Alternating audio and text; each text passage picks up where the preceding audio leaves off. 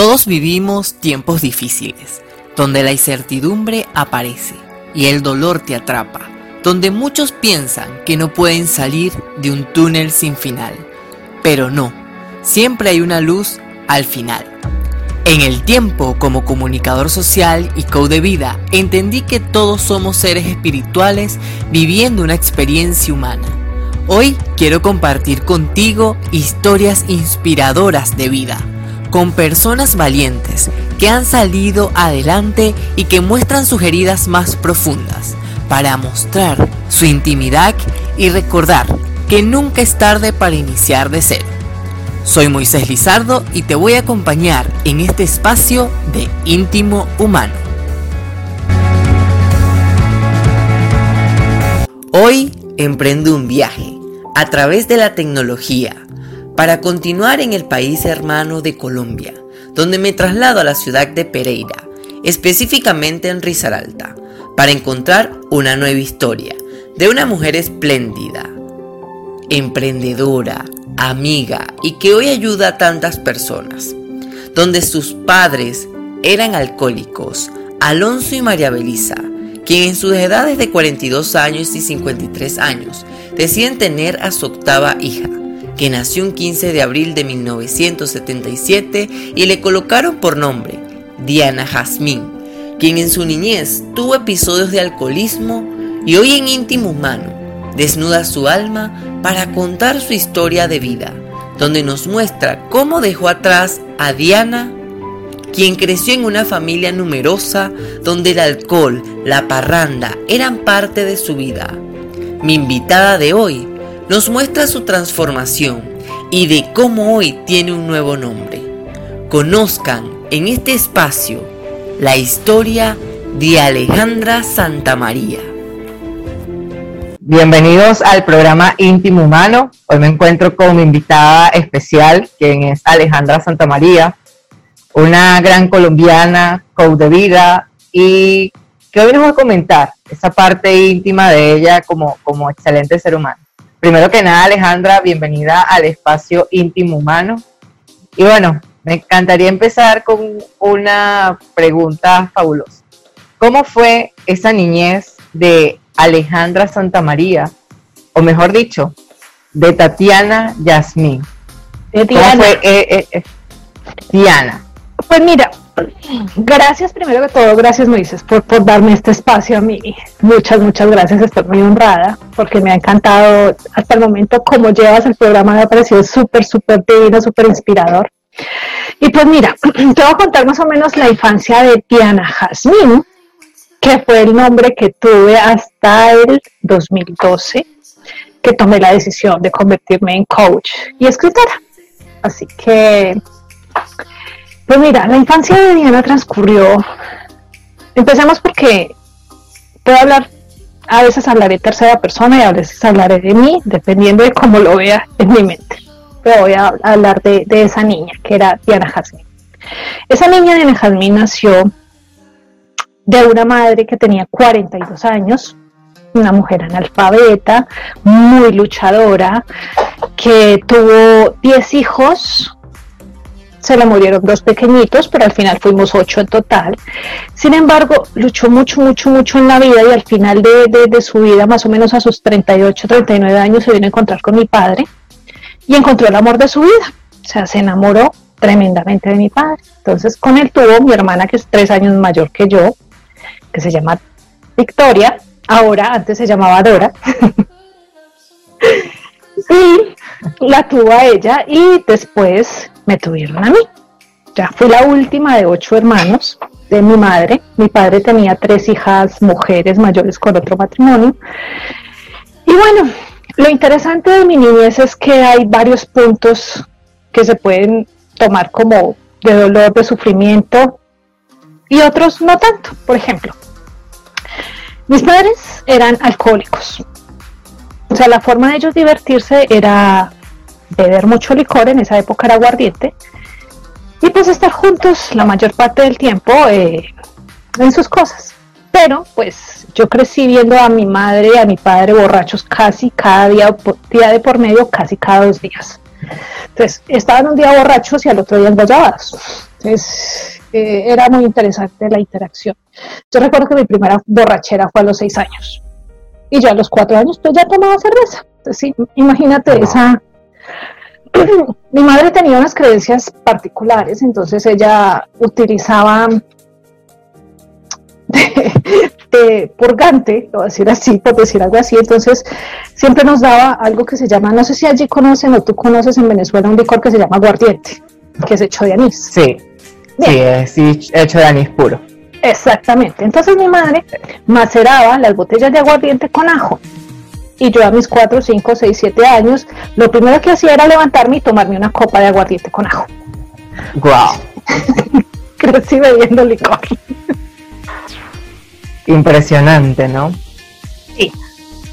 Ahora te, te, pregunto, ¿no? ¿Cómo, cómo una persona de, de, tu edad, ¿no? De cuatro años o seis años eh, experimentando licor, recuerda esa niñez eh, tan, tan vigente, ¿no? Porque, sin embargo, siempre mantenemos esa parte de niños en nuestro interior.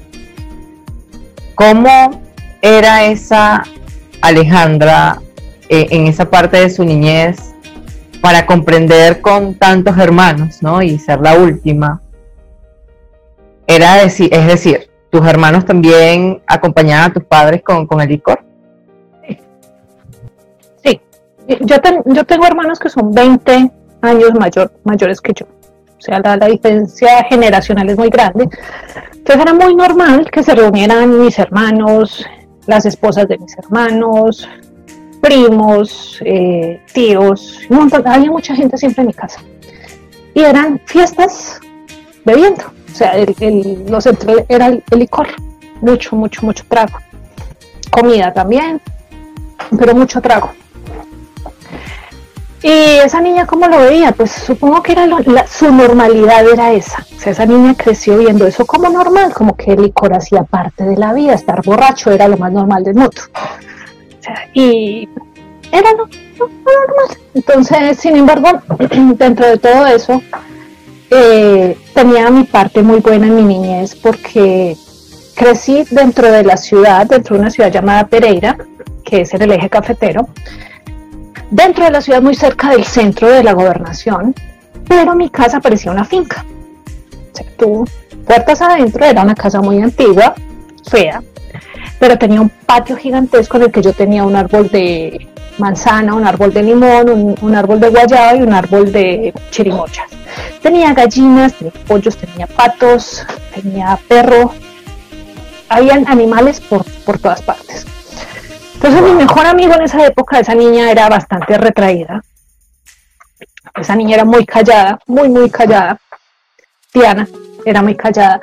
Pero yo me pasaba horas en el árbol de guayaba. Ese era mi mejor amigo. Mi árbol de guayaba era mi mejor amigo, entonces Además, lo bonito de ese árbol era que era tan especial que tenía frutos todo, todo, todo el año mi hermana y yo crecimos pensando que el árbol de guayaba daba frutos todo el año. Luego nos dimos cuenta de que no, de que la guayaba tenía cosecha dos veces al año y nos preguntamos, ¿y por qué ese árbol nos daba guayabas todo, todo, todo, todo el año? Yo supongo que era el vínculo que yo tenía con ese árbol. Eso era, él era mi mejor amigo, yo me podía pasar horas acostada porque tenía como una especie de, de Y, no sé cómo se llama eso, donde yo tenía mi cama ahí en el árbol y me la pasaba horas ahí acostada en el árbol hablando con el árbol. Es interesante, ¿no? Lo que compartes de, tu infancia, ¿no? Y que en la vida real eh, es muy, muy curioso, ¿no? Que niños a esa edad puedan consumir alcohol. Ahora me gustaría saber qué personas han influido en ti y, en, y en parte de tu vida, ¿no? Que esas personas que, que tú puedas decir, de esta persona yo aprendí esto porque, porque me ha fortalecido o porque me ha dejado esta enseñanza y, y cómo hoy en día practicas una nueva filosofía de vida. Qué buena pregunta. Pues mira, realmente personas que yo siga, no, no, me dejas pensando, porque yo he tenido, yo he escuchado y he leído mucha información a lo largo de la vida. Puedo decir más o menos autores que influyeron en mi vida. A los ocho años yo tuve mi primer grito de independencia, lo cual me cambió completamente, porque pues al ser una niña que bebía tanto licor desde tan pequeña, pues lógicamente era enferma y encima me decían flaca, enclenque y debilucha. Pues ahora ya de grande lo entiendo, pues es que claro, uno bebiendo licor casi todos los días no va a ser débil. Entonces me la pasaba enferma, tuve muchísimas enfermedades de niña. A los ocho años yo tuve mi primer grito de independencia porque era muy difícil tener un espacio propio entre una familia tan grande. Entonces me adueñé de un pequeño espacio que me dieron y lo defendí a capa y espada hasta que mi voz se notó y la hice valer. Cuando hice valer mi voz, yo me di cuenta que era una persona y que, contaba en la vida. Entonces, esa niña débil cambió a los ocho años, dejó de ser débil, no se volvió a enfermar y se volvió una niña fuerte de ahí en adelante. Luego, eh, en una época de, de, la niñez yo tuve una curiosidad muy grande por una duda existencial porque quería saber quién había creado a Dios. Yo creí con las dos, crecí con las dos visiones de que mi madre era católica y mi padre era ateo, pero ateo era que decía que ese Señor no existía, o sea, que, que ahí que ningún Dios, que ningún Jesucristo, que sin nada. Mientras que la una rezaba, el otro decía, no, ese Señor no existe. Era, era curioso ese tema. Entonces, yo quería saber si realmente existía ese Señor y le pregunté a los curas que si realmente existía Dios, que quién había creado a Dios, quería saber, entonces me dijeron que, ellos no sabían. Entonces les dije, ¿cómo así? ¿No se supone que ustedes hablan con él? sí, pero no sabemos, no sabemos, no sabemos quién lo creó. Yo decía, mm, esto no me cuadra. Bueno, ¿y por qué ese señor es tan malo? Me decían, ¿cómo así que malo? Yo sí, ¿por qué Dios castiga a sus hijos y los manda al infierno donde otro más malo todavía? Entonces me decían, no entiendo. Yo, pues se supone que es un papá. Si es un papá, ¿por qué es tan malo y castiga? Yo a mis 11 años no entendía eso. Entonces, en, esa, en, ese, en ese cuestionamiento, en esa duda existencial, yo dije, después de que se murió mi padre a los 12 años, yo dije, bueno, yo necesito entender esto. Pero me fui a buscar a Dios, pero como vivía tan lejos el Señor de Barba por allá en el cielo, yo dije, no, yo cuando voy al cielo, no hay manera. Entonces me puse a buscar más bien al que estaba más cerquita, que era el diablo de cachos y cola, como me lo pintaban. Entonces yo dije, si este se me aparece y habla conmigo, es porque el otro también existe. Entonces me puse en esa búsqueda, abrí puertas. Era una búsqueda de tu creencia. Sí, yo estaba buscando mis creencias, listo. Después de que se murió mi padre a los 13 años, tuve otro grito de independencia con mi madre, sí, con mi madre, porque yo le dije que yo me hacía cargo de mi vida. Entonces dejé a los 13 años de pedirle permiso a ella. Y curiosamente era muy rebelde, pero era muy responsable, súper responsable. Yo ocupaba los primeros puestos en el colegio, era súper buena estudiante, súper hacía mis cosas en la casa, pero hacía lo que me diera la gana. También. Entonces, respondía con lo mío, pero que no se metieran en mi vida. Yo defendía mucho mi libertad, mi independencia, mi libertad. O sea que, o sea que tú te consideras que a esa edad de los 12 años eras independiente. O sea, te, te querías valer por sí mismo.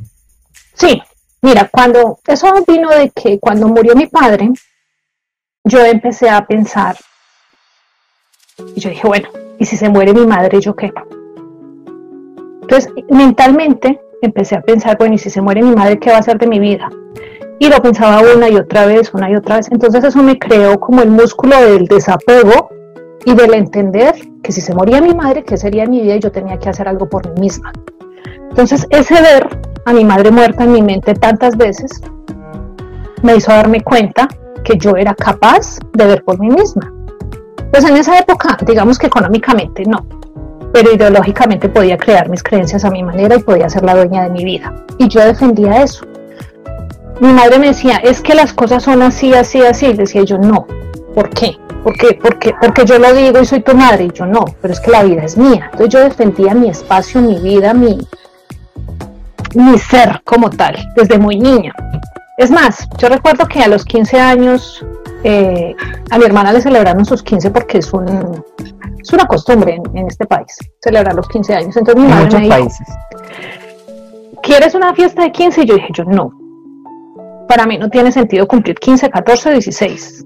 Me celebra, si me quieres celebrar algo, me celebra a los 18, que soy legalmente independiente de ti. Ay, sí, tiene sentido para mí. Wow. Entonces a los 18 yo misma me regalé un anillo de independencia. Yo dije, este es mi símbolo de libertad. Ya, puedo hacer lo que me da la gana, legalmente. Prácticamente, prácticamente te casas con la vida, ¿no? Sí, total, total. Yo me caso con la vida. Bueno, entonces, a los 16 años que, que me gradué, que estaba en el colegio en el último año de secundaria, solamente tuve un novio en secundaria que fue ese. Y me regaló un libro de One Dyer que se llama Tus zonas erróneas. pues que me dio, ya me dio el camino a mi libertad absoluta y a, volverme la persona que soy hoy. Entonces me di cuenta que la culpa no existía, que uno podía procrastinar la rabia, que la vida era de uno, que uno podía crear sus propias formas de ver la vida. Entonces yo dije, wow, esto está genial. Bueno, yo ese año, a los 16, yo cumplo años en abril. En noviembre, diciembre, me gradué de, bachillerato, de secundaria para algunas personas. El día que salí de la graduación, mi madre me dijo, hasta aquí te traje, mira a ver qué haces con tu vida de aquí en adelante.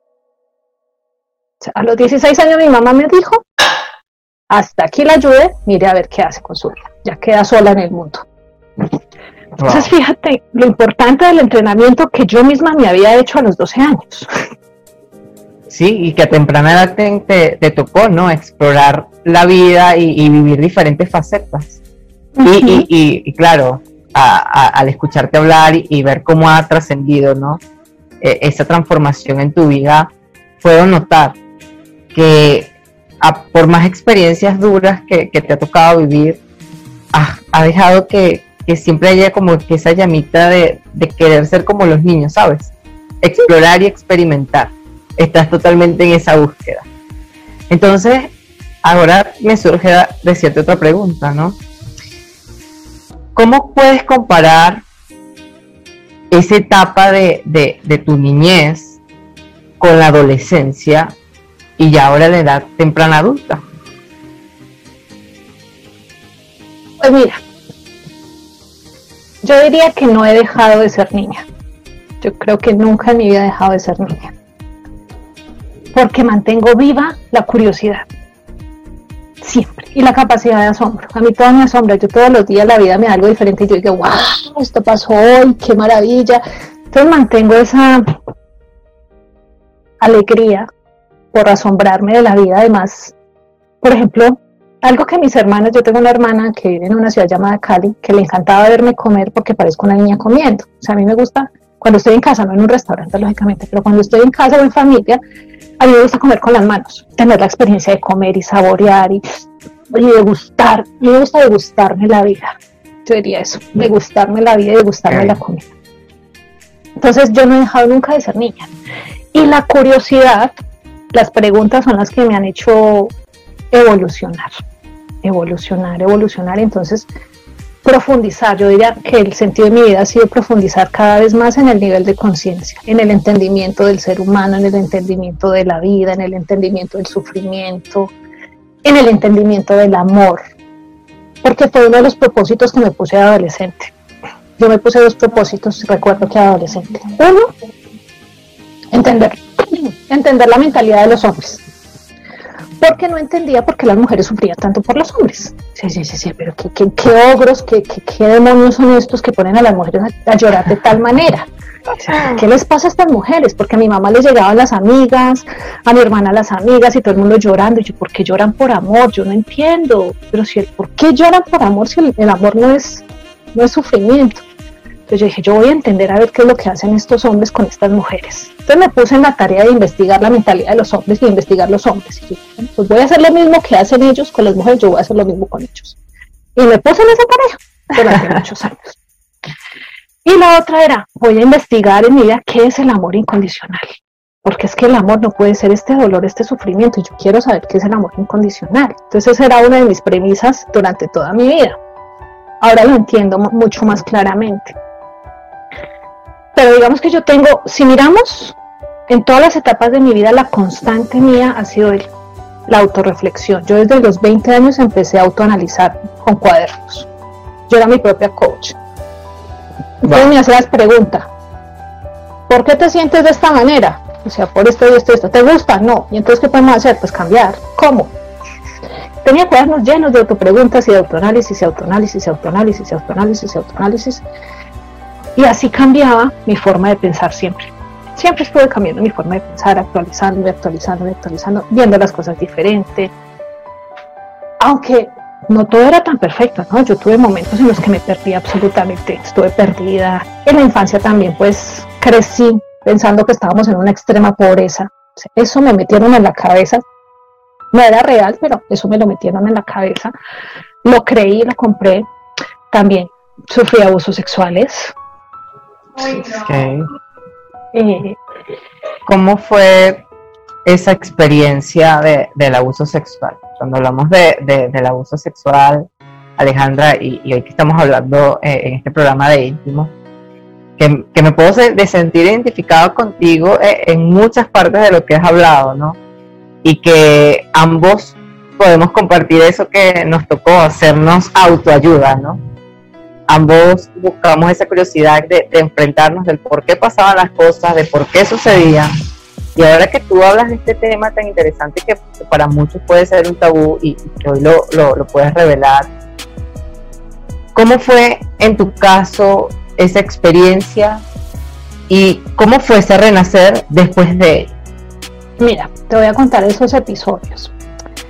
Porque el abuso era hacia mi hermana y hacia mí y era de parte de nuestro padre.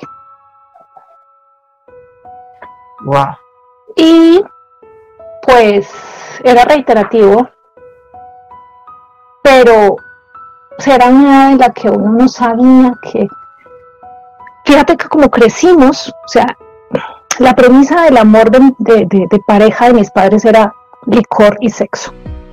Eso era lo que había entre ellos dos, licor y sexo. Entonces, ¿qué era lo normal para, para dos niños que crecieron viendo eso? Pues eso, pues uno creció pensando que eso era un abuso. Claro, porque era una etapa donde estaba la inocencia a flor de piel, y cuando somos eh, a esas edades, ¿no? Somos seres inocentes y hay algo que, y algo que, que, en la sociedad y en el mundo, ¿no? Vivimos que nosotros creamos como realidad lo que nos toca vivir en nuestro entorno.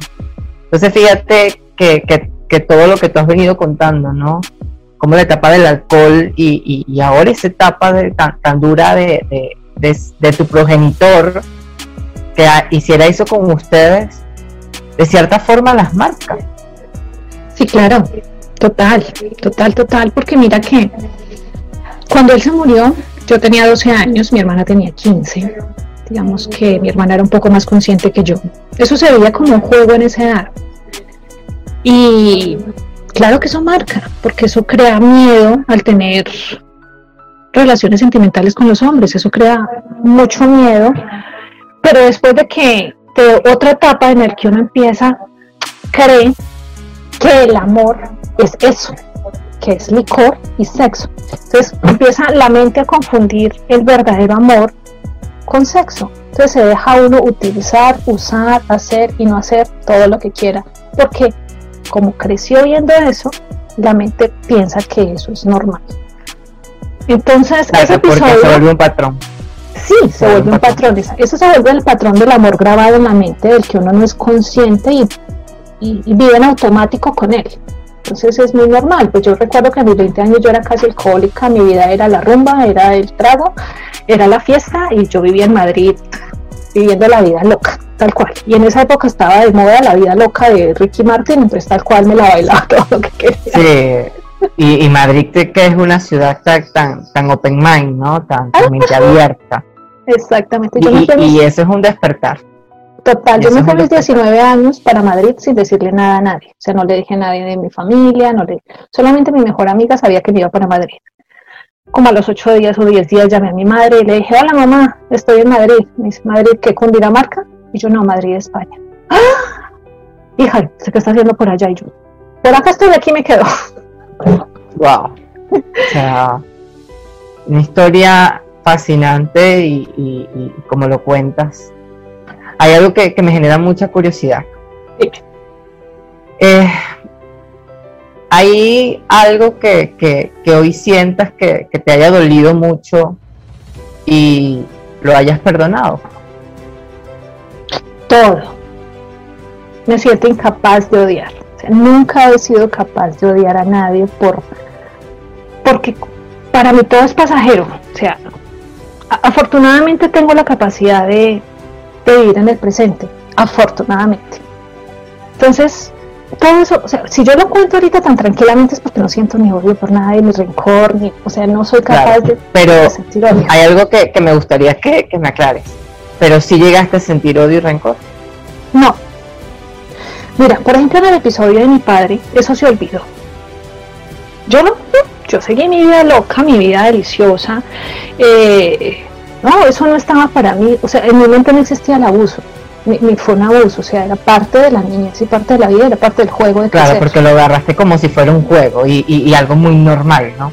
Prácticamente como que si es algo que, que, yo adopto como patrón, me pasa, me sucede y ya, y yo continúo con la vida. Total. y, y, pasa, y pasa. Me siento identificada porque, porque eso pasa. Eso. Y que, y que, y que cuando, ahora me, me gustaría saber, ¿no? Cuando tú revelas o, o, o llega en, en tu hogar a revelarse ese episodio que, que vive en tu y tu hermana? Mira, yo resulta que estando en Madrid, yo ya tenía cuántos años, 24, 25 años, sí. Yo me hice un ayuno total de cinco, de cinco días, de varios días, cinco días sin comer, solamente a punta de agüita y tisanas y dos humos al día que eran la comida. Era una desintoxicación total del cuerpo y en un momento de eso estuve en un momento de... porque meditaba, se meditaba y en un momento de eso estuve un extraño viaje, por decirlo así, por toda mi infancia, que yo la había olvidado, o sea, yo, yo vivía el presente y yo me olvidaba, siempre me olvidaba del pasado así. Entonces, en ese momento, eso fue como una hora, un recorrido de mi infancia, me acordé del árbol de guayaba, me acordé, por eso te puedo hablar tan claramente, porque recuerdo ese momento y en ese momento hice un viaje hacia el pasado. Y entonces eh, recordé todo eso, recordé el licor, recordé el árbol, recordé los animales, recordé el abuso y recordé lo, que era reiterado. Y entonces ya con los 25 años yo ya, ya, ya tenía otra visión de las cosas. Y empecé a llorar y a llorar y a llorar y a llorar y a llorar. Y, yo lloré. Eso es lo que los cristianos podrían llamar una liberación. Tuve una, liberación porque yo me sentía acompañada de ciertas energías en ese momento. Y eso se sentía del pecho que salía algo como doloroso y llore y llore. Estuve llorando por lo menos una hora, hora y media y salía y salía y salía y salía todo ese dolor y salía todo lo retenido. yo creo que desde ahí hacia atrás todo, todo, todo salió. Luego me dormí y luego otra vez que regresé a Colombia que estuve hablando con mi hermana y le dije, ¿tú te acuerdas de esto? Y me dijo, sí, claro. Entonces le contamos a mi madre. En esa época pues mi madre todavía no tenía el Alzheimer que tiene ahora y ella se puso a llorar porque le dio mucha tristeza. Sin embargo, pues no, no existió el, o sea, sí hubo dolor cuando, cuando lloré tantísimo y lloré y lloré y lloré y lloré y lloré. Hubo dolor en ese momento, pero no hubo rencor, o sea, hubo entendimiento. O sea, el ser humano, que era mi padre, pues hacía lo que él pensaba que era, yo qué sé, el amor en esa época. no sé qué pensamientos tendría, pero no soy nadie para juzgarlo el por qué lo hizo, tendría sus motivos. Eh, no digo que esté bien hecho, no, en absoluto, no. No, no, no, no, no, ni es aceptable, no. Pues, pero pasó. yo lo único que puedo elegir es odiar, si odio, pues yo me voy a llenar de veneno yo sola y la persona ya está muerta por allá, deshecha, no existe. Entonces, ¿qué sentido tendría para mí una vez que recordé eso a los 25 años, tomarlo y resentirlo? O sea, como, como hacerme daño a mí misma y una y una y una y otra vez pues para mí no tiene sentido. Claro, en esa desintoxicación lo que hiciste fue liberar tu alma y aceptar el perdón. Aunque no lo notaras, era aceptar el perdón. Y bueno, muchas veces la historia del pasado no define cuál es nuestra historia en este presente. ¿no? Ahora, ya que has contado esa parte tan, tan íntima de ti y, y qué rico poder escucharla, ahora me gustaría saber cómo es esa ocurrencia de cambiar el nombre en el 2012. Y, me gustaría saber también si antes de, la llegada de, ese cambio de nombre entras a la maternidad. ¿Cómo es esa experiencia de salir embarazada, de la relación de pareja? Y me gustaría saber algo muy importante, ¿sabes? Porque para todas las personas que nos están viendo y, que nos van a escuchar, muchas veces cuando sufren un abuso les cuesta tener una pareja estable, ¿no? ¿Tú lograste conseguir una pareja estable para así poder entrar a la maternidad?